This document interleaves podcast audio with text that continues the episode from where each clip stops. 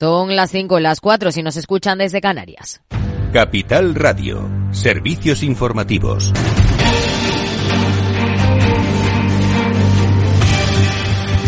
¿Qué tal? Muy buenas tardes. El Gobierno traslada a Bruselas sus propuestas para la simplificación de la política agraria común. El Ministerio de Agricultura ha enviado dos cartas a la presidencia del Consejo de la Unión Europea con aspectos que puedan reducir la carga administrativa de los agricultores. Una de sus peticiones en las protestas de estos días. Movimiento de Luis Planas, después de reunirse con las organizaciones agrarias y anunciar un conjunto de 18 medidas que de momento no convencen al campo. ¿Qué ofrece el ministro Pedro Díaz? Buenas tardes. El Gobierno creará una agencia estatal de información y control alimentario para incrementar la capacidad de inspección que lleva a cabo en el cumplimiento de la ley de la cadena. Además, Plana ha señalado en Radio Nacional de España que va a pedir a la Comisión Europea que la legislación comunitaria se fije en la española. Vamos a proponerle a la próxima Comisión Europea que se inspire en la ley española para los cambios de la directiva del año 2019. De hecho, Francia ya lo decidido así, va, va a asimilar su ley a la nuestra. ¿Por qué? Porque vamos un poquito más allá en ese esfuerzo para garantizar unos precios dignos y justos que tienen que estar por encima de los costes de producción. Plana se compromete también a eliminar la obligatoriedad de implantar el cuaderno digital de campo, que pasará a tener carácter voluntario. También mantener la subvención al gasóleo agrícola, a publicar las sanciones graves y muy graves por incumplir la ley de la cadena y a pedir en Bruselas la simplificación de varios aspectos de la aplicación de la PAC. Las agrupaciones agrarias mayoritarias, Asaja, COAC y UPA, han preferido, sin embargo, no celebrar las conclusiones de su reunión con el ministro y prefieren esperar a que los resultados se materialicen. En Capital Radio, la portavoz de la Comisión Europea, Paula Ceballos, asegura que el sector agrícola es estratégico para la Unión y que el Ejecutivo Comunitario ya ha presentado varias propuestas para un sector importante.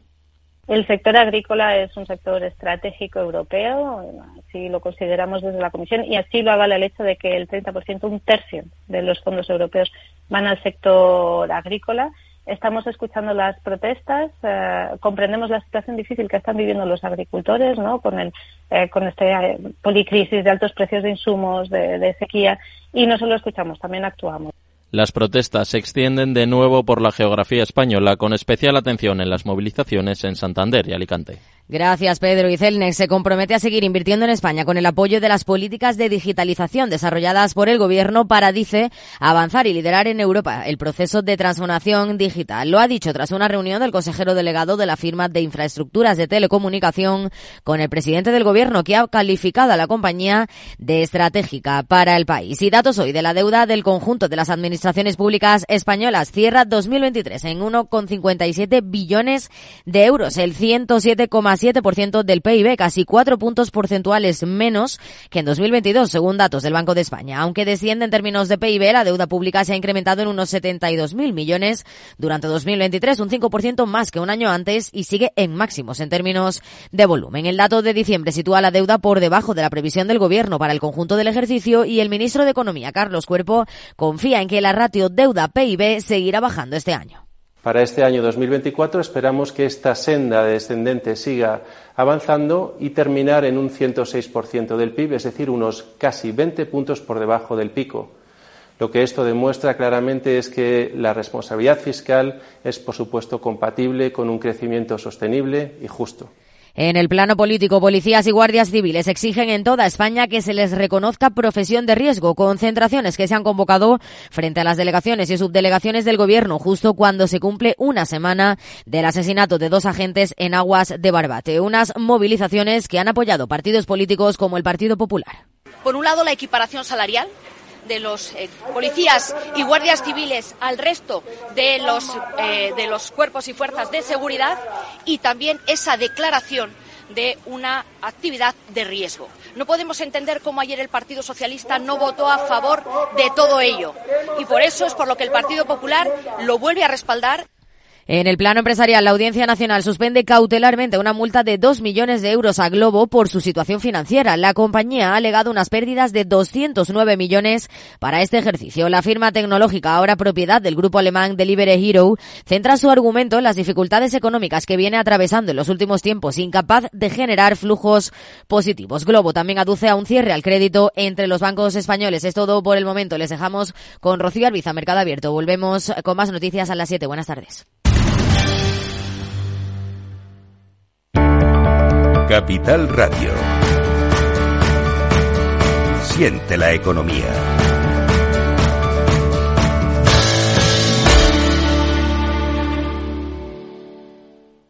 ¿Estás completamente seguro de que la rentabilidad de tus planes de pensiones es la mejor que puedes obtener? Si tu gestor solo te ofrece los planes de su banco, estás perdiendo oportunidades y, lo que es peor, años de rentabilidad para ti. En Velaria Inversores estamos a tu servicio, no al del banco. Trabajamos con 180 planes de pensiones de las entidades más punteras de España y de ellos solo te ofrecemos los de mayores perspectivas de rentabilidad, sin ningún coste para ti. Si quieres más rentabilidad, visita velariainversores.com. Capital Radio presenta Caser Investment Summit, claves para la gestión de patrimonios en 2024 nos acompañarán Manuel Alejandro Cardenete, catedrático de Economía de la Universidad Loyola, Salvador Mas, CEO y fundador de GPT Advisor, y Asier Uribe Echevarría, director de Caser Asesores Financieros. El 20 de febrero, de 17 a 19 horas, desde la Cámara de Comercio de Sevilla. Reserve su plaza y asista al programa conducido por Luis Vicente Muñoz en el mail eventos@capitalradio.es. Tardes de Radio y Economía. Mercado Abierto con Rocío Arbiza.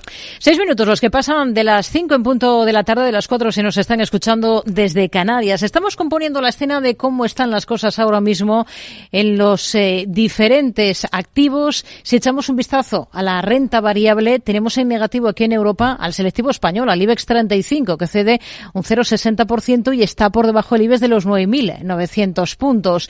En cambio, tono positivo en el resto de plazas europeas, con el mejor comportamiento hoy para la Bolsa de Londres, para un FT100 que vive, por ejemplo, el impulso del sector financiero y está repuntando el FT100 un 1,5%. Al otro lado del Atlántico, en Estados Unidos, tenemos caídas, aunque son ya bastante discretas. En el caso, por ejemplo, de S&P 500, que se mantiene por encima de esa referencia de los 5.000 puntos. El peor comportamiento hoy lo tenemos para los valores pequeños, para un Russell 2000, que excede algo más de un 1%. Hoy el índice de precios al productor ha decepcionado y sigue en la línea marcada ya esta semana por el IPC estadounidense del mes de enero.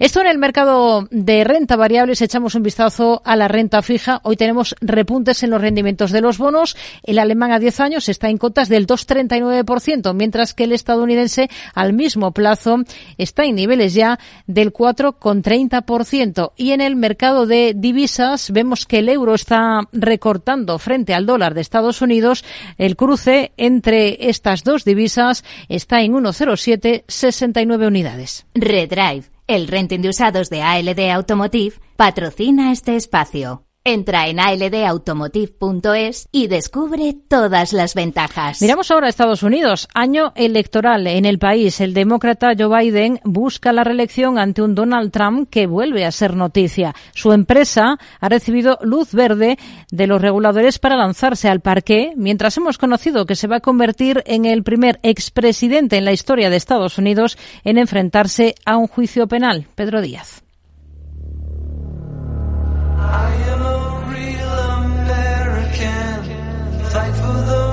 rights of every man.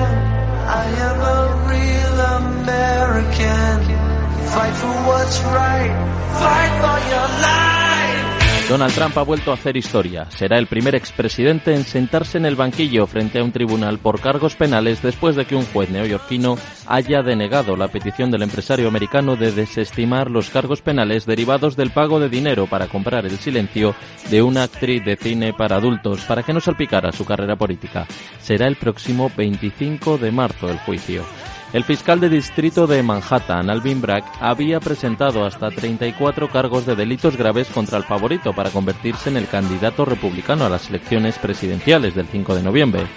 Trump pretendía encubrir el pago de 130 mil dólares a la actriz Stormy Daniels antes de los comicios de 2016, un gasto que figuró como gastos legales en las cuentas de la empresa del expresidente. Entre escándalo y escándalo, la trayectoria empresarial de Donald Trump continúa expandiéndose. La SEC, el regulador bursátil del mercado yankee, ha dado luz verde a la fusión de Trust Social Trump Media and Technology Group con una empresa de cheques en blanco, Digital World Acquisition Corp. A la sazón, la SPAC a través de la cual comenzará a cotizar el grupo del expresidente. Tras la aprobación, los títulos de la compañía se llegaron a revalorizar un 29%. La fusión podría permitir que 270 millones de dólares en efectivo llegaran a Trump Media, que ha presentado pérdidas por valor de 49 millones de dólares.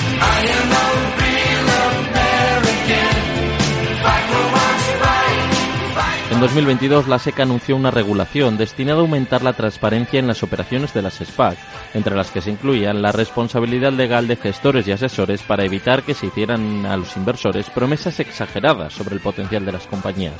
A finales de este mes de enero, el regulador bursátil estadounidense ha vuelto a modificar sus normas con respecto a las SPAC para mejorar la divulgación de la información y, según la institución, para proporcionar protección adicional a los inversores en las ofertas públicas iniciales de las sociedades instrumentales de adquisición o SPAC o entre las posteriores operaciones entre estas y la empresa objetivo, en este caso la de Trump. Esto ha reactivado el mercado de las SPAC, que estaba parado. Víctor Ortola, director Corporate and M&A Department de Ontier. El mercado de las SPACs estaba súper parado, aparte de todo lo que es por mercado de tipos de interés y demás, que no era propenso, porque en Estados Unidos estaba pendiente de que se sacase una normativa por parte de la SEC. La SEC ya había anunciado, que lo anunció hace también bastante tiempo, que iba a regular estas figuras por, por la avalancha de SPACs que, había, que hubo en el 2020 y en el 2021. Cuando la SEC levanta la mano y dice, oye, esto hay que regular de alguna manera todo el mercado se separa. Tras la operación, el expresidente estaría sujeto por obligación a un periodo de bloqueo que le impediría a él y otros ejecutivos vender hasta seis meses después de la fusión. Donald Trump, con esta operación, cumple con una de sus grandes ambiciones desde que abandonara el despacho Oval, regresar al parque. El tema de lo de, de las PAC de Trump lo que implica es, oye, pues que con una normativa ya certera o de alguna manera más fija sobre lo que va a pasar con este tipo de figuras, pues es, oye, pues eh, una reacción positiva. Yo creo que Trump ya desde hace tiempo venía pensando en utilizar una SPAC, pero lo paralizó yo creo un poco por, por el mercado, por toda esta normativa. Entonces, bueno, yo, creo que es un, feedback positivo en este sentido. Hay que ver cómo reacciona el resto del mercado, porque oye, la de Trump es una y aquí lo que se trata es que haya muchos, eh, muchos inversores que opten por esta figura. La cuestión, uniendo todo lo comentado, es qué ocurriría si Donald Trump fuera finalmente condenado a pasar un tiempo entre rejas. El prospecto de la fusión dice que la muerte, el encarcelamiento, la incapacidad del presidente pueden afectar negativamente al negocio de TMTG. Su éxito depende, por ende, de la popularidad de su marca y de la reputación y popularidad del presidente. La compañía reconoce, por tanto, que necesita traer votantes republicanos atrás social para garantizar su rentabilidad y admite además que la pérdida de popularidad de Donald Trump podría dañar de gravedad al negocio.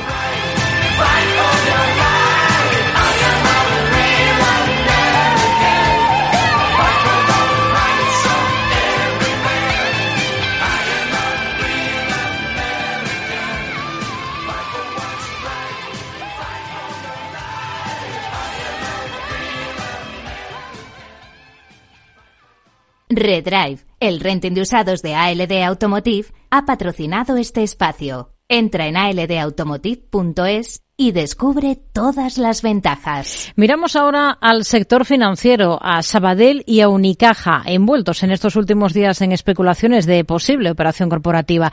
Las dos entidades aseguran que no hay conversaciones al respecto, pero lo cierto que no, es que no es la primera vez que se habla de ello. Repasamos si esta operación tendría sentido y cómo está en bolsa el posible comprador, el Sabadell, en esta sección con Lucía Martín.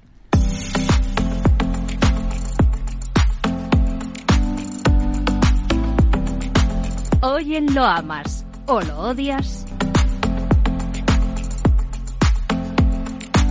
Rumor de una nueva fusión bancaria está en el aire. Banco Sabadell estaría interesado en comprar Unicaja. No es la primera vez que se habla de esta posible operación y en esta ocasión la Comisión Nacional del Mercado de Valores ha pedido explicaciones a ambas entidades. Sin embargo, desde los dos bancos aseguran que no ha habido reuniones ni conversaciones a este respecto. Antonio Castelo de eBroker señala que la operación sí sería factible, tanto desde el punto de vista técnico como financiero y estratégico, y explica las razones los accionistas de referencia de ambas entidades podrían estar interesados en la operación, algunos de ellos son comunes, y también se decía que al Banco Central Europeo no le desagradaba la idea, ya que contribuiría a solucionar algunos problemas que se plantean con ambos bancos. Por ejemplo, Sabadell tiene un negocio en el que pesa mucho a las empresas y Unicaja, por el contrario, tiene una base de clientes prácticamente particulares, con lo cual el conjunto de ambas entidades se compensaría, ¿no? Pero el camino no es fácil. En contra de la fusión está la oposición de la propia Unicaja que quiere seguir siendo independiente. Sabadell podría lograr convencer al banco ya que según algunos medios, la Fundación Unicaja, el máximo accionista de la entidad, se mantendría como el primer inversor del nuevo grupo. En el Sabadell es el principal accionista BlackRock, que cuenta con más del 3,9% del capital.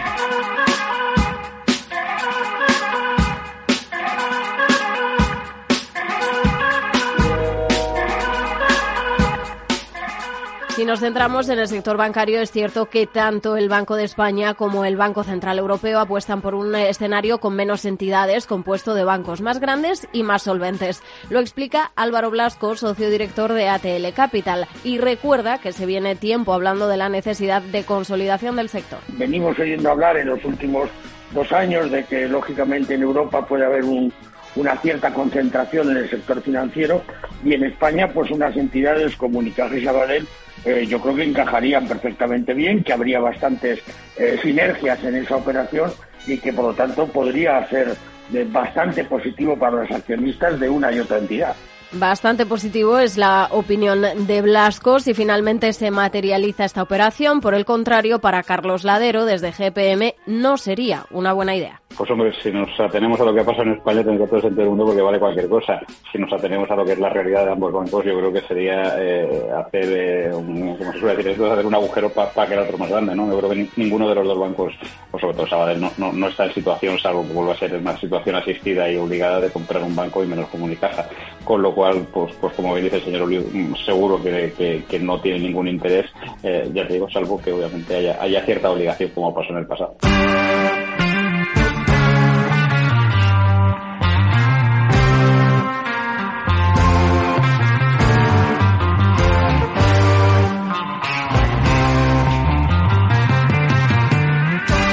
Pero al margen de esta posible operación, ¿qué aspecto tiene ahora mismo el Sabadell? El valor gusta a la gestora Magallanes, que lo ha incorporado hace poco a su cartera. Iván Martín, su director de inversiones, señala que el Sabadell es el más solvente de los bancos cotizados españoles y tiene capacidad de retribuir al accionista un 15% entre dividendos y recompra de acciones. Gonzalo Lardíez, gestor de Anbank, explicaba en Capital Radio que ahora mismo la realidad del negocio a corto plazo es muy buena gracias a los tipos altos pero eso se espera que cambie en el horizonte cercano. Sí que es verdad que la solvencia financiera del grupo está fuera de toda duda y eso puerta pues eh, bastante eh, empuje de cara a medio y largo plazo, pero la rentabilidad del negocio es lo que manda y si estamos empezando a descontar bajadas de tipos, pues quizás esos buenos resultados que han tenido en el, en el último ejercicio sean difíciles de repetir de cara al próximo, a este año del 2024. Carlos Doblado, analista de Zager Asset Management, apunta que el valor tiene ahora mismo un buen aspecto técnico. El momento técnico es interesante. Zona 1.11. Es decir, ahí sí tenemos un soporte y tenemos una acción del precio sobre soporte. No es, no es un soporte teórico, es un soporte marcado por los precios. Y ahí hemos visto algunos patrones potencialmente alcistas en corto plazo. ¿Esta corrección podría ser una oportunidad de compra? Podría serlo. Y por su parte, Ignacio Sebastián Derice, creador de soportes y resistencias, explicaba que es un valor para llevar a cabo estrategias de corto plazo, no para tenerlo en cartera y olvidarse. Dentro del mismo escalón lateral, soporte en torno a 1.12 y resistencia en torno a 1.20. Entonces, el que le guste trabajar estos tipos de valores, el problema es que la bolsa, como comentaba al principio, al estar atrapado dentro del rango lateral, pues entra para entrar y salir, ¿no? Que los que compran y se quedan tranquilos mientras no sufran muchas pérdidas, pues está aburridísima desde que empezamos el año. Pero sin embargo, para los que les gusta la intradía, está bastante entretenida. Y para terminar, ¿qué potencial le da a ambas entidades el consenso de analistas recogido por Reuters? Para ambos bancos el consejo es de comprar. En el caso del Sabadell, a un precio objetivo de 1,56 euros, lo que supone un potencial del 33%, y para Unicaja el precio objetivo sería de 1,31 euros. Esto le da un margen de subida del 36% de cara a los próximos 12 meses.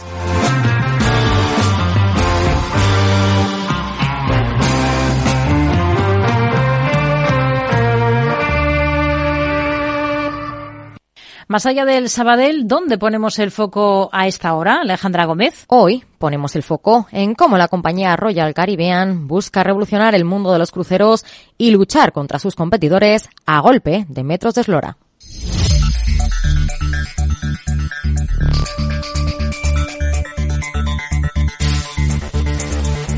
El mercado de los cruceros cada vez es más competitivo. Que se lo digan a las principales compañías que componen al sector, que pese a que cada vez están más especializadas, han luchado contra viento y marea para dejar atrás los números rojos de la COVID-19. De hecho, a finales de 2023 lo conseguía. Según la Asociación Internacional de Líneas de Cruceros, supera este ejercicio los 30 millones de pasajeros, más de un 100% que en el 2019. Entre estas compañías encontramos a grandes cotizadas como Carnival, MSC y Royal Caribbean, esta última protagonizando portadas.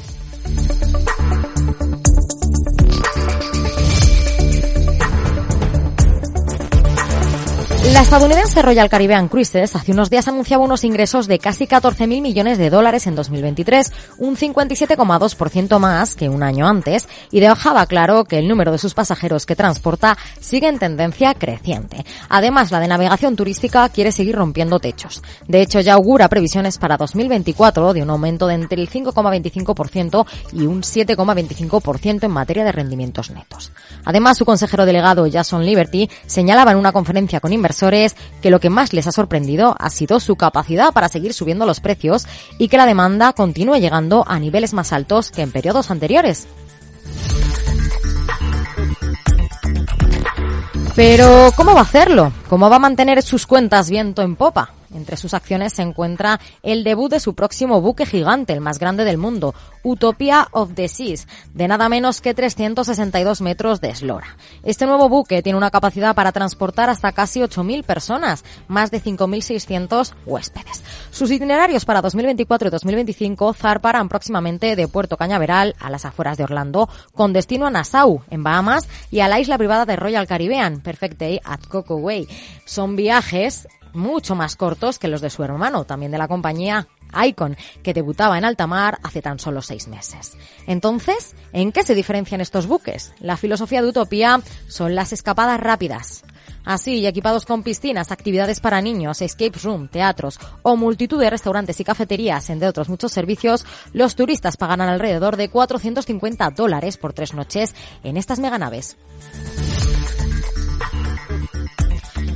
Pero fuera del entretenimiento y los buenos resultados del sector, también miramos a cuánto cuesta, en términos energéticos, mover estos barcos. Hace unos meses, Transport and Environment señalaba en su estudio que, por ejemplo, los cruceros que navegan por la Unión Europea emiten tanto azufre tóxico como mil millones de coches, casi un 70% del total. Y aunque los expertos señalan que la eficiencia energética de un gran barco es mayor que la de varios buques más pequeños juntos, y algunos, como Icon de Royal Caribbean también, funcionan con GLN, lo cierto es que el problema medioambiental sigue ahí, porque el gas natural licuado es un potente gas de efecto invernadero y las fugas observadas regularmente en las operaciones también tienen graves consecuencias para el clima mundial. A pesar de ello, sí que es cierto que al igual que hacen otras industrias como la de aviación, los cruceros se ponen ya manos a la obra para ir cada vez siendo más sostenibles. Lo que parece estar claro es que si buscamos darnos un pequeño paseo por los océanos, ya podemos viajar viento en popa y a toda vela en lo que parece una ciudad de miles de habitantes flotante. Eso sí, con sus pros y sus contras y con una oferta cada vez más intensa en el mercado.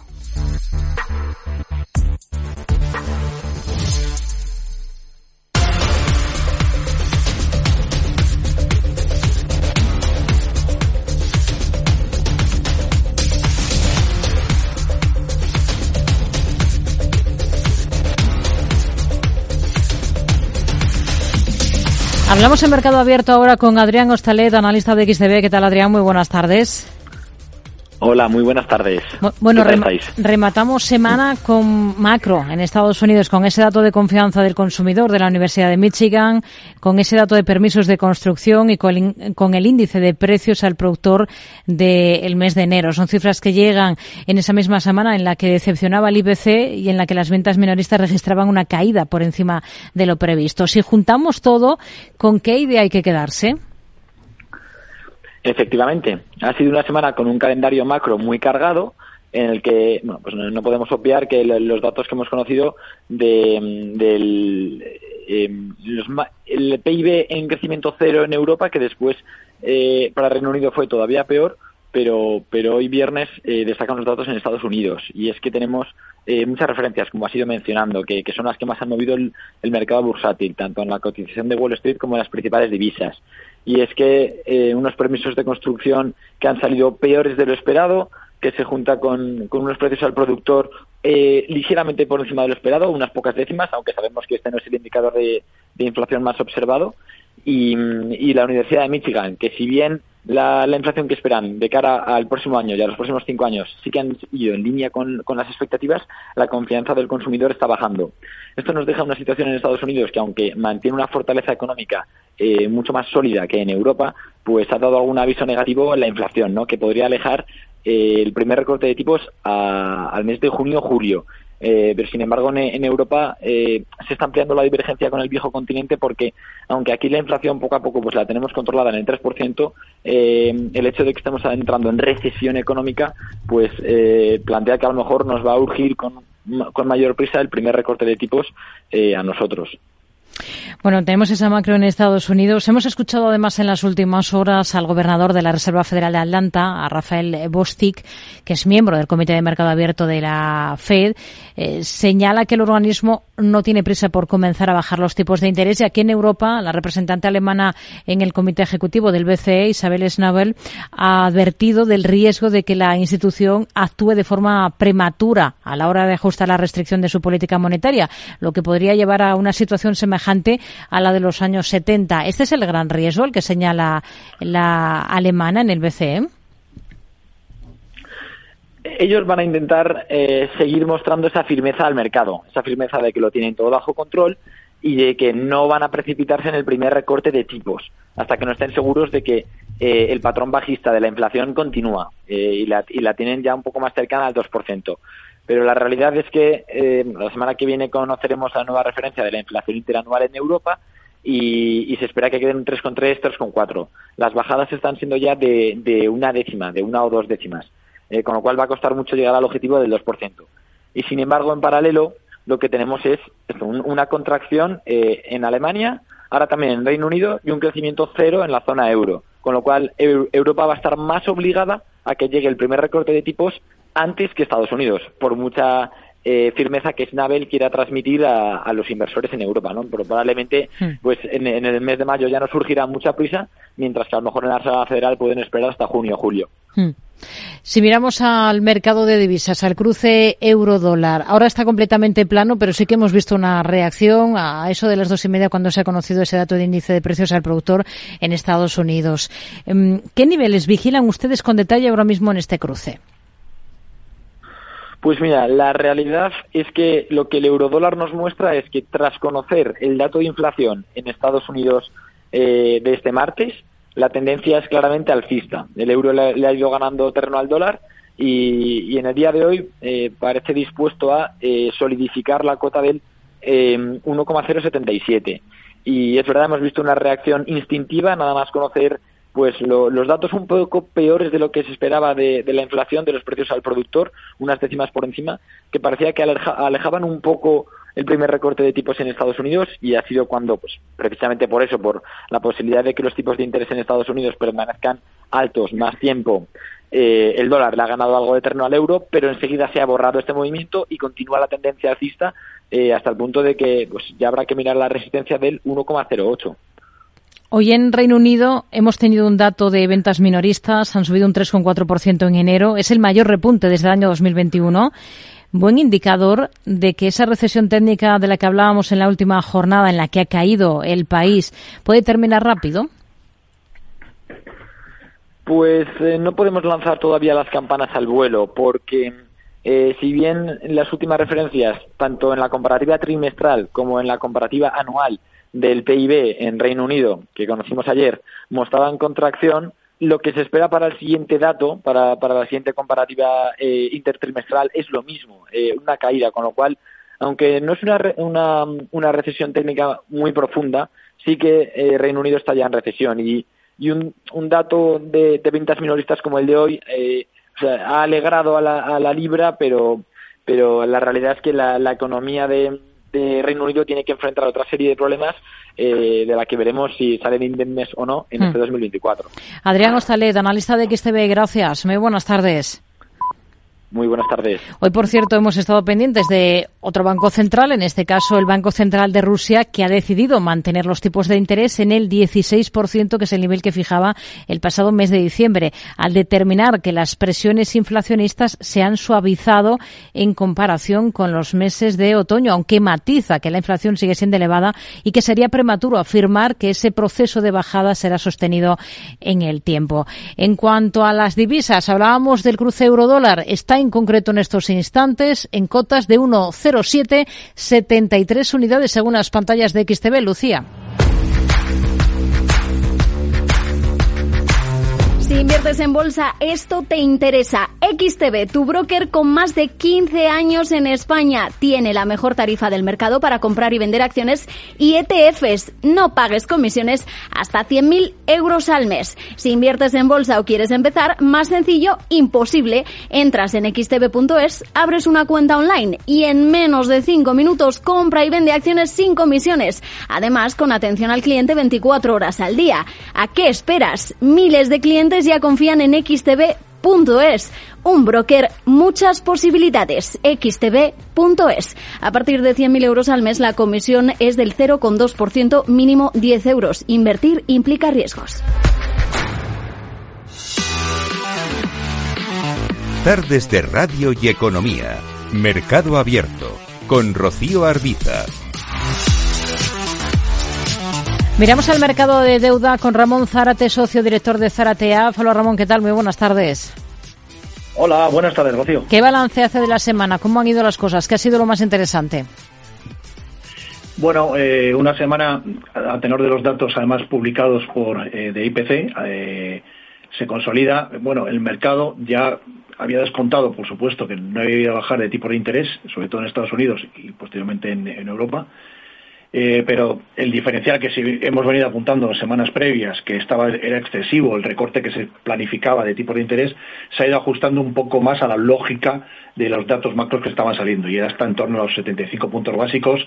Eh, finales, mediados, finales de este año empezaríamos el escenario de bajadas, con bajadas de 25, con lo cual la curva eh, mucho más estable y con mucha más congruencia en términos de tipo de interés. Esto quiere decir que ahora mismo el año swap prácticamente del dólar se mantiene en 5.36, prácticamente están descontando una pequeña bajada en la segunda mitad del año, mientras que el dos años está en 4.85. Eh, en términos de inversión de curvas, es decir, el diferencial que hay entre los plazos cortos y los plazos largos, más o menos se mantienen estables, 60 puntos básicos negativos en el 2.10 del dólar y 81 en el 2.30.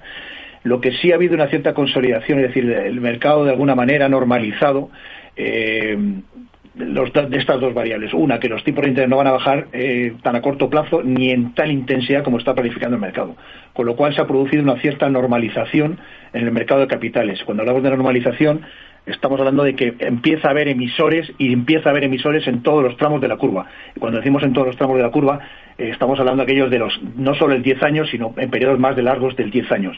En cierta parte, eh, en cierto modo, ha contribuido el mismo Tesoro americano, emitiendo la semana pasada eh, alrededor de 121 mil millones de, dólares en bonos eh, con vencimientos 3, eh, 10 y 30 años y fijando los diferenciales que está dispuesto a pagar. Eh, 4,13 en el, en, el, en el 3 años, 4% en el 10 años y 4,25 en el 30 años. La consecuencia inmediata es que se han consolidado los diferenciales que paga contra la curva IRS. En términos reales, que tienes que pagar más que tipo libre, el tipo de interés libre de riesgo. Obviamente todos eh, el resto de emisores se han dado cuenta que si quieren coger papel a largo plazo y consolidar sus balances, de alguna manera tienen que pagar algo parecido a lo que está pagando Estados Unidos, con rating incluso superior en la mayoría de los casos. El primer ejemplo lo hemos tenido con España. España la, semana pasada emitió un bono sindicado y pagó en 30 años eh, 4%. Pero ahora mismo estamos viendo eh, los bonos alemanes eh, que están con diferenciales en 10 años, pagan 40 por debajo del tipo swap, está flat. Quiere decir que tiene que pagar, si emitiera bonos o emite bonos en 30 años, tiene que pagar básicamente 2,56, que es el mismo tipo de interés libre de riesgo que hay en 30 años del euro. Con lo cual, esto va a ser una nota que vamos a ver eh, bastante este año. Es en la medida que se vaya normalizando los mercados de capitales, el papel va a ir intentando alargar la duración y, de alguna manera que los inversores vayan también alargando la duración si hay cierta estabilidad en los tipos de interés y en la creencia cierta de todos de que los tipos de interés no van a bajar tan rápido, pero en cualquiera de los casos no van a subir, con lo cual eh, asegurar una rentabilidad de buenos nombres, y en este caso estamos hablando, por ejemplo, de los bonos americanos, del Tesoro americano, con rentabilidades próximas al 4,25, 4,5, pues parece interesante. Eh, ejemplos prácticos eh, de corporates. Esta semana hemos tenido eh, IBM en el mercado de capitales que ha hecho una macroemisión en todos los plazos, pero al, efecto de lo que nos interesa comentar es, los tipos que ha pagado en el plazo de 10, 20 años y 30 años. En el 10 años 4,90, en el 20 años 5,25 y en el 30 años 5,30. Algo totalmente normal para unas mercado de capitales. Philip Morris, otra empresa bastante normal en el mercado de capitales, ha pagado en el 10 años 5.25. Y así vemos cada vez más nombres eh, que están alargando la duración de las emisiones, eh, pensando que bueno que este va a ser un escenario razonable, con lo cual eh, pensamos que el, escenario que está apuntando los tipos de interés es el razonable y el natural y no debía de tener nada especial eh, eh, sobre las bolsas y sobre el equity. Es decir, las empresas ya están dispuestas, es decir, aquellas que son rentables y producen beneficios, están en principio dispuestas a asumir estos costes y sobre todo estos costes a muy largo plazo, a 30 años. Hmm. Una cosa más, miramos al mercado de deuda high yield. ¿Qué volatilidad hay que asumir en este tipo de segmento de renta fija si la comparamos, por ejemplo, con la inversión en renta variable?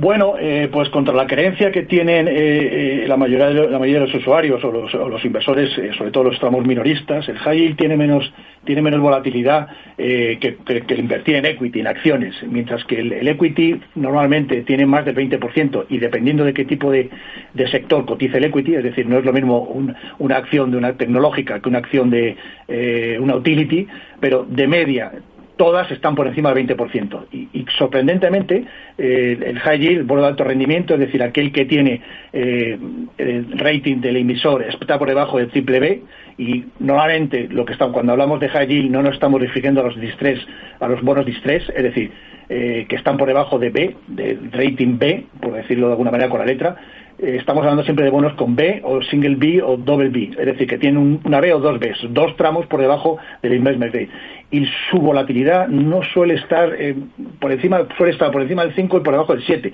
en torno al 5 al 7. Y las rentabilidades que están dando, en el caso con los diferenciales que pagan, está por encima de los 300 puntos, en, 300 puntos básicos en ambos casos, tanto en el euro como en el dólar, que en términos reales significa que se paga 6.75 contra 7.75 en el dólar.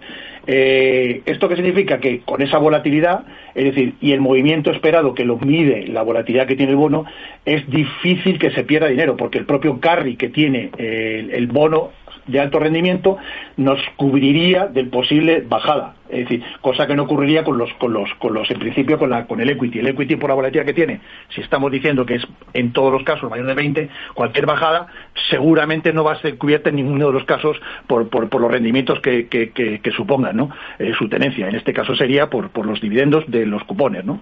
Hmm. Con lo cual siempre es interesante tener este tipo de activo en cartera y más ante escenarios en los cuales descontamos que no hay recesiones duras que es que, el principal escenario sería empezaría los default eh, de los emisores eh, y esto quiere decir que subiría la prima de riesgo. Si sube la prima de riesgo, en principio el precio del bono tendría que pagar más rentabilidad, con lo cual bajaría pero en principio bajaría menos que lo que bajaría el precio de las acciones, que sería mucho más eh, conforme a la volatilidad que pagan, que es mayor del 20%. Ramón Zarate, socio director de Zarateaf. Gracias. Muy buenas tardes. Buenas tardes, Rocío. Buen fin de semana. Para personas inquietas, Capital Radio.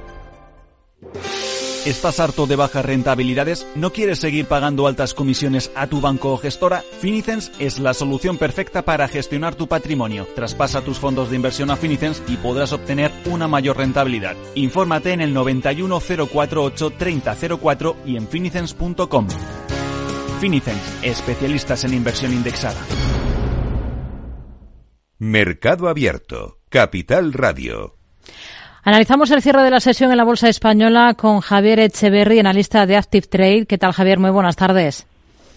Muy buenas tardes, Rocío. ¿Qué tal? ¿Cómo estás? Muy bien. ¿Cómo terminan las cosas para la Bolsa Española después de lo que hemos visto esta semana? ¿Cómo está el IBEX?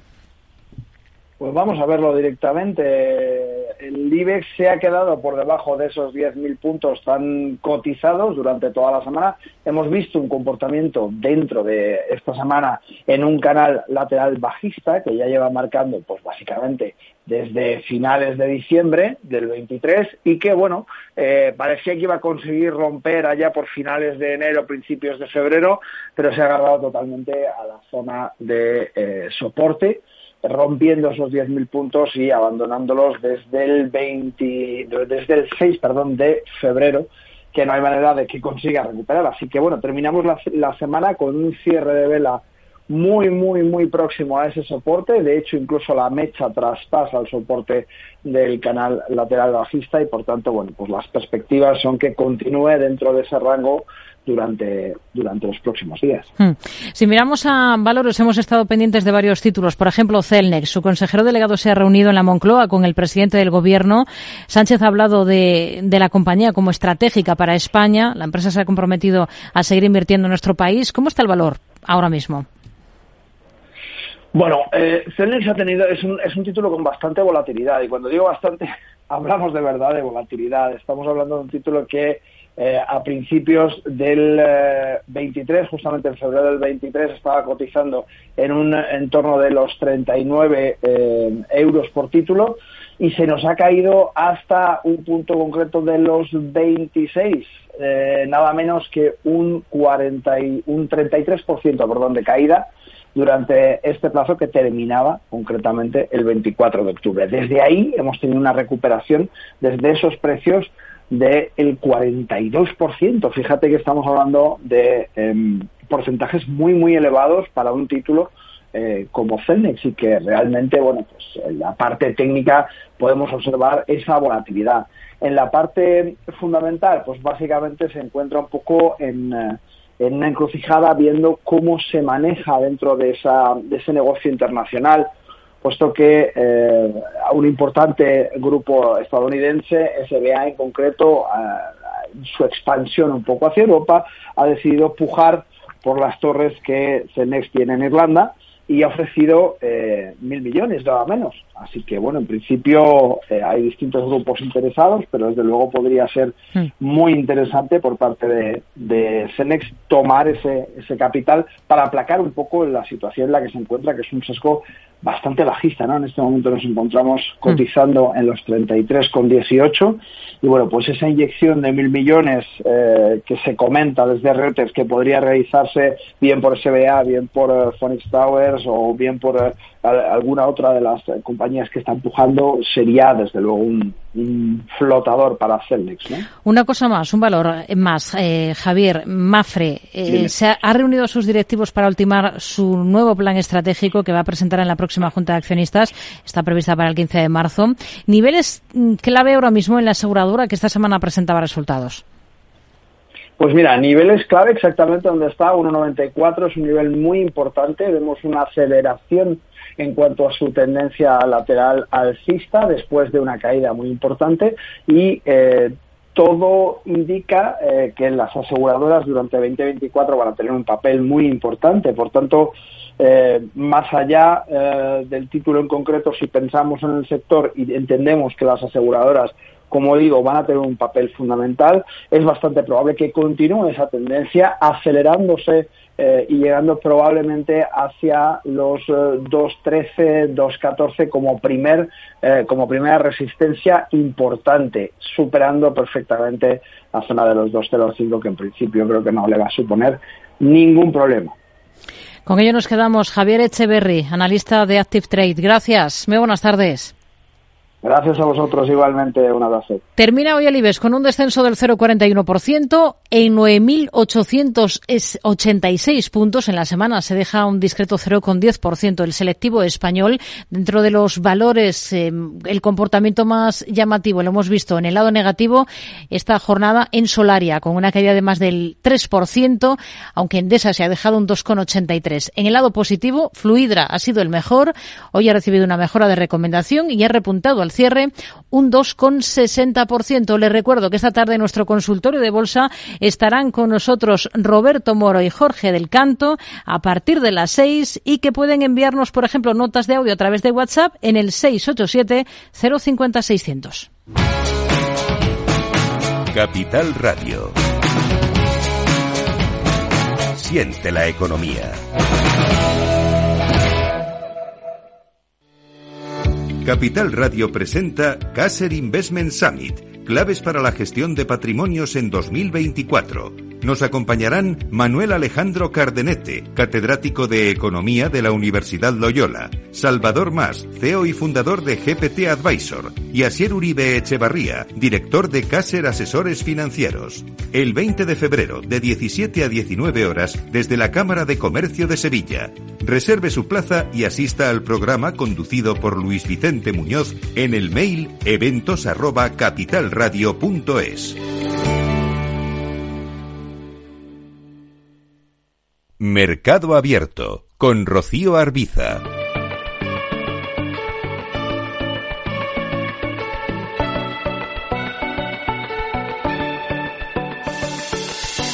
Si hay un sector en boca de todo el mundo ahora, ese es sin duda el sector financiero. La banca, en general, vive un momento dulce fruto del viento de cola que han supuesto las subidas de tipos de interés en Europa. Pero es un momento también transformador. Cada vez eh, hay que entender y estar más cerca del cliente, hay que aportar tecnología para no quedarse atrás y hay que ofrecer soluciones para un inversor cada vez más exigente. ¿Hacia dónde camina la industria financiera? Nos acompaña esta tarde Mercado Abierto Arturo Pereira, director general de Banco Vic. ¿Qué tal, Arturo? Muy buenas tardes, bienvenido. ¿Qué tal? Buenas tardes, Rocío. Bueno, ustedes llevan casi una media década aquí en España, cerca de 25 años en el mercado ibérico y en este tiempo Banco Big eh, se ha consolidado como un referente en el ámbito de la inversión y, el ahorro. ¿Cuál ha sido la clave? Pues mira, Rocío, yo pienso que la clave ha sido en especializarnos, ¿no? en convertirnos un, un segundo banco de las personas, muy enfocado en la inversión y el ahorro, con unas soluciones tecnológicas al alcance de todos eh, que permitan a los inversores eh, encontrar aquellos vehículos necesarios para cumplir sus objetivos ¿no? en el medio y largo plazo. Y eso yo creo que ha sido eh, quizás el motivo por el cual, como decías, nos hemos convertido en un referente de inversión y ahorro. ¿no? Eso unido a que nos ha gustado eh, siempre ponernos del lado de la mesa del cliente eh, y entender un poco cuáles eran sus necesidades, ¿no? E ir avanzando a medida que pasa el tiempo en aquellas tecnologías que entendemos que tienen más sentido en el mundo de la inversión, como creo que están haciendo también además nuestros, nuestra competencia. Hmm. Y del tiempo que llevan aquí en España, de ese casi lustro en nuestro país, ¿qué balance hace? Es un mercado, por cierto, muy competitivo, ¿no? En el sector financiero. Mm, pues sí, yo creo que España es un mercado maduro en, en todo lo que se refiere a servicios de inversión eh, y la verdad es que el, balance es muy positivo, ¿no? Yo creo que hace, como decías, casi media década que, desembarcamos en España eh, con una solución de ahorro e inversión muy potente y digital y por aquel entonces, eh, años pre-COVID, pues no, no, no había tanta banca digitalizada como hay hoy en día, ¿no? Entonces, eh, nosotros, unidos a otros bancos, pues hemos crecido en, en, estos últimos años en ese sentido, en la tecnología, hemos intentado, bueno, que nuestros procesos sean mucho más digitales y que el cliente al final tenga todo de una manera mucho más inmediata, ¿no? Porque hoy en día lo que busca el cliente es eh, tener acceso a mercados eh, a nivel global de una forma, bueno, casi, como te decía, inmediata, ¿no? Entonces, el, el poco el, resumen de, estos años para mí ha sido que España es un gran país eh, con un potencial tremendo, que hay lugar para todos, que cuando te especializas y, te conviertes en un banco de inversión y ahorro, bueno, pues puedes competir y, puedes vivir en, paz con, otros competidores que a lo mejor están más dirigidos a otro tipo de servicios bancarios, ¿no? que no es el nuestro. Hmm. La industria financiera eh, ha cambiado mucho en los últimos años. Tienen que enfrentarse también a esa competencia que llega por parte de estos nuevos actores más ligados al ámbito tecnológico. De modo que, eh, lo decíamos al principio, hay que ejercer la escucha activa y estar muy cerca del cliente. ¿Cuál es la visión que tienen ustedes desde Banco Big del futuro? Del sector, por lo que toca sobre todo a los servicios de inversión. ¿Qué, qué es lo que se está demandando y hacia dónde vamos? Pues mira, yo eh, Rocío, creo, o en, Banco Vic, Banco de Inversión Global, creemos que lo que más se demanda es la formación. Es curioso, pero las personas cada vez están eh, más eh, interesadas en entender qué es eh, lo que invierten, en fin, los costes que tienen, los riesgos que, que, que asumen. Y nosotros, yo creo que en ese sentido, pues nos hemos posicionado como un banco de inversión que intenta eh, formar o, transmitir a los clientes por, qué invertimos en los vehículos que invertimos y en ese sentido pues yo creo que sí que estamos eh, despuntando ¿no? Eh, respecto a respecto a otros que, también hacen algo parecido ¿no? pero que nosotros creemos que siendo especialistas pues tenemos un hándicap mayor hmm.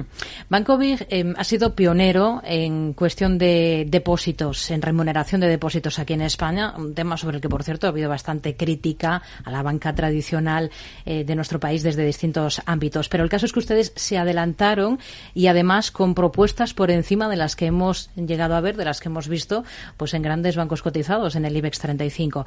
Eh, ¿Por qué ese paso al frente? ¿Por qué antes? ¿Cuál fue la motivación? ¿Ha sido una buena estrategia? Es una muy buena pregunta que nos han, nos han hecho en los últimos meses eh, tanto reguladores como clientes y yo creo que lo único que estábamos siendo es justos, ¿no? Eh, yo creo que todo el mundo estaba experimentando eh, esa subida de tipos y lo que no tenía sentido es que a las personas se les encareciesen las hipotecas, pero a aquellos que depositaban el dinero en los bancos no se les remunerase mejor, ¿no? Entonces nosotros yo creo que no hemos hecho nada que no tuviéramos que hacer. lo que pasa es que, bueno, pues fuimos los primeros y yo creo que el que pega primero pega dos veces, ¿no? Y nosotros en, ese sentido, pues yo creo que siendo justos, la gente nos ha premiado y, y bueno, la verdad es que el año ha sido maravilloso. Eh, creo que seguimos manteniendo unas tasas eh, muy competitivas, por no decir yo creo que de las más competitivas del mercado en términos de depósitos, en términos de ahorro. Y ahora, eh, bueno, pues nosotros lo que estamos intentando es demostrarle al cliente que nuestro banco no es un banco exclusivamente de ahorro, que es un banco también de inversión, ¿no? Entonces, bueno, pues nosotros pagamos unas tasas razonables para nuestros depósitos y lo que le pedimos a nuestros clientes es que nos den la oportunidad de mostrarles por qué somos un banco de inversión y ahorro, ¿no? Por qué tenemos esa parte también de inversión y cómo lo hacemos, ¿no? Eh, yo creo que es muy importante recalcar que al no tener una eh, gestora propia o al no tener un producto propio, pues tenemos em, esa ausencia de conflicto de interés a la hora de recomendar productos de inversión. Entonces, lo que estamos haciendo es combinar productos de ahorro con inversión para todo tipo de perfiles de riesgo. Eh, y encontramos personas que empiezan a invertir a través de fondos de inversión, bueno, pues por ejemplo con un producto que vamos a lanzar en los próximos días, y me adelanto eh, aquí, eh, que es un depósito combinado con megatendencias. ¿no? Todo el mundo hoy en día pues habla de agua, habla de inteligencia artificial, y nosotros lo que estamos haciendo es combinar la parte de ahorro con unas tasas eh, creo que buenas de mercado, eh, con esa parte de inversión que además eh, yo creo que, divierte a las personas, ¿no? Porque yo creo que todos los fines de semana, cuando estamos rodeados de la familia y los amigos, nos encanta hablar de las nuevas tecnologías, de la inteligencia artificial, eh, hablamos de ChatGPT y yo creo que todo eso al final aterrizado pues son compañías que cotizan y que, bueno, pues nosotros vamos a empaquetar en fondos de inversión y esos fondos de inversión que son de gestoras como Pictet, como Morgan Stanley, bueno, pues van a ser distribuidas en ese paquete de, de depósito megatendencias, ¿no? Entonces, eh, yo creo que la estrategia ha sido positiva. Creo que, que, hemos llamado la atención de muchos que han llegado a Vic y que ahora se han quedado. Y, nuestra y nuestro futuro yo creo que pasa por eso no también por, por atraer a los clientes ahorradores formarles y, poco a poco pues eh, ir creando una base de inversores mayor dentro del hmm. banco. Es interesante no esta estrategia que comenta ese giro que quieren ir dando para añadir más eh, cada vez más esa pata de inversión a la de ahorro que ya tienen. Eh, se les conoce por este tema de los depósitos. Ustedes se adelantaron y habrá pues muchos muchas personas que tienen ahorros en Banco Vic que sí que están pendientes de ver cuál va a ser a futuro la evolución de esos depósitos porque ahora el contexto es diferente. Ahora estamos en un contexto en el que estamos esperando cuándo va a dar el paso el Banco Central Europeo para bajar tipos. Correcto. Bueno, yo no, quiero adelantar tampoco cuál va a ser nuestra estrategia en términos de tipos, pero eh, sí que estoy seguro que lo que vamos a hacer es justos. No vamos a, tratar de, ganar solo nosotros porque me parece que, no sería ético. no Vamos a intentar que nuestros depósitos sean atractivos para nuestros clientes nuevos y también para nuestros clientes antiguos. Eh, y lo que vamos a intentar es que nuestra relación con ellos sea a largo plazo. Nosotros no buscamos personas que vengan por un plazo fijo y se vayan a los seis meses. Nosotros pretendemos que las personas que empiecen a trabajar con BIC se queden los próximos diez años. ¿no? Y para ello vamos a poner todo el esfuerzo que esté en nuestra mano para que tanto el producto como el servicio que les demos sea impecable. Hmm.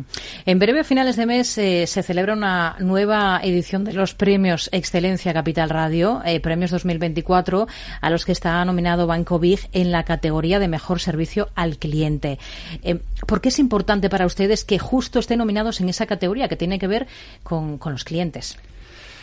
Pues mira, Rocío, yo pienso que mm, eh, el valor añadido real que el banco puede ofrecer eh, es la atención al cliente porque los productos hoy en día son una commodity que todas las entidades o prácticamente todos tenemos, algunos con algún sesgo, otros sin ello, pero, pero la realidad es que nosotros nos hemos considerado siempre especialistas en clientes, ¿no? Entonces, para mí es un orgullo eh, que este premio sea eh, reconocido pues, bueno, al equipo ¿no? y al esfuerzo que, han puesto desde que desembarcamos en España hace media década y que de día a día bueno, pues van demostrando que va mejor. ¿no? Y, yo creo que bueno, pues es un gran reconocimiento, ojalá que seamos eh, los premiados eh, y bueno, eh, yo creo que siendo especialistas en clientes y teniendo el cliente en el centro de todo, pues creo que vamos a poder seguir creciendo y, convertirnos en un banco de referen en referente. Especialistas en clientes, como nos dice, que esto es algo que está, digamos, en el ADN del banco, pero Banco Big es también un banco digital dirigido, como, como hemos dicho, a ahorradores e inversores. Eh, esto es que, tienen que apostar por tecnología puntera para no perder el paso ahí, ¿no? ¿Cómo de avenidos están en esa parte tecnológica y en esa parte humana en, en el banco? Eh, ¿Cómo conviven? Pues yo creo que es, eh, o sea, son, dos partes esenciales en nuestro negocio. ¿no? La parte tecnológica, pues es o, eres digital o no existes. Eh, con lo cual tienes que estar eh, o tienes que sumarte a, esa tendencia eh, de digitalización, de acceso inmediato a productos financieros globales y por otro lado la parte humana, ¿no? Quizás yo, Arturo, pongo mayor énfasis en, la parte de, de, la, de, humana, la parte humana, la parte del trato al cliente. Yo pienso que, que el cliente de que es un cliente eh, contento, satisfecho, eh, que está bien atendido, ¿no? Y entonces, bueno, pues considero que una parte sin la otra no, no funcionaría. Yo creo que tenemos que que crecer de una manera sostenible y, ir acompañando siempre la tecnología del capital humano, ¿no? Y, como decías antes, bueno, pues eh, el ser especialistas en clientes eh, nos, nos da o nos otorga ese compromiso para con los clientes de, trato ejemplar y, excepcional, ¿no? Entonces, bueno, yo soy tecnológico, pero también soy persona y creo que cuando trato con un banco me gusta que me hablen de tú a tú y, me den las herramientas, pero también me ayuden y me hagan comprenderlas. Hmm. ¿Por qué debería cualquiera de las personas que ahora mismo nos estén escuchando nos escuchan muchos inversores, elegir Banco Big para invertir, para ahorrar? Bueno, o sea, yo eh, poniéndome un poco eh, en su piel, creo que encontrarían un banco cercano, un banco adaptado a la época, eh, con una agilidad eh, importante a la hora de, ofrecer productos de inversión, donde se cubre un, abanico de, soluciones de inversión que pasan desde las más conservadoras en el mundo del ahorro hasta la parte de inversión con un gran broker que, está integrado dentro del banco. Y, bueno, yo creo que, como segundo banco, no un banco donde concentrar tu inversión y tu ahorro sin un conflicto de interés por nuestro lado, creo que es, que es muy positivo. ¿no? Y mi recomendación, por supuesto, sería que nos den una oportunidad que estamos convencidos que no les vamos a, a defraudar. Arturo Pereira, director general de Banco Big, gracias por acompañarnos en Mercado Abierto en Capital Radio. Muy buenas tardes. Buenas tardes, Radio. Muchas gracias. Tardes de Radio y Economía. Mercado Abierto. Y ahora nos bajamos a la calle a preguntar qué piensan ustedes de que se avale a los jóvenes a través del ICO para comprar vivienda.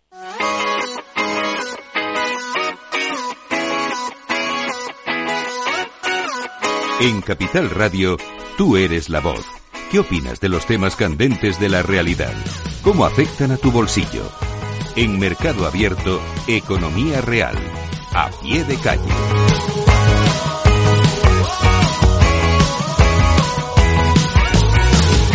Gobierno ha aprobado una medida para favorecer el acceso de los jóvenes al mercado de la vivienda. Concederán avales del ICO, del Instituto de Crédito Oficial, de hasta 2.500 millones de euros, para cubrir así el 20% de los créditos hipotecarios. Los jóvenes con menos de 35 años y las familias con menores a su cargo serán quienes se les facilitará las hipotecas para la compra de su primera vivienda, aunque en ambos casos sus ingresos no pueden superar los 37.800 euros brutos anuales y en caso de que la vivienda sea adquirida por dos personas, la cifra se elevará al doble. Además, para las familias monoparentales, el límite de ingresos se amplía un 70% hasta los 64.000 euros. La ministra de Vivienda y Agenda Urbana, Isabel Rodríguez, ha explicado cómo define el Gobierno esta iniciativa. Es un problema complejo donde no caben soluciones fáciles ni únicas y por tanto tenemos desplegado toda una serie de instrumentos para darle cobertura para avanzar en la solución de este problema. Este proyecto se mantendrá vigente hasta el 31 de diciembre de 2025 durante un plazo de 10 años como máximo, aunque existe la posibilidad de prórroga de dos años dependiendo de la demanda y las circunstancias económicas. El objetivo del Gobierno es facilitar la compra de 50.000 viviendas. Por su parte, Sumar ha mostrado su disconformidad, recalcando que dan prioridad al alquiler frente a la compra de hipoteca. Yolanda Díaz, vicepresidenta segunda del Gobierno, discrepa y asegura también que fomentar la compra es una política fallida. Es evidente que el fomento eh, de la compra de vivienda, además eh, amparado con el aval del 20% de, capitales de, de, rentas públicas, bueno, va a tener un impacto probablemente de seguir eh, subiendo el precio de la vivienda. Desde Podemos también han mostrado su rechazo. Javier Sánchez Serna, diputado y portavoz adjunto de Podemos, ha confirmado que esta medida es idea de la banca española. Porque efectivamente que el Estado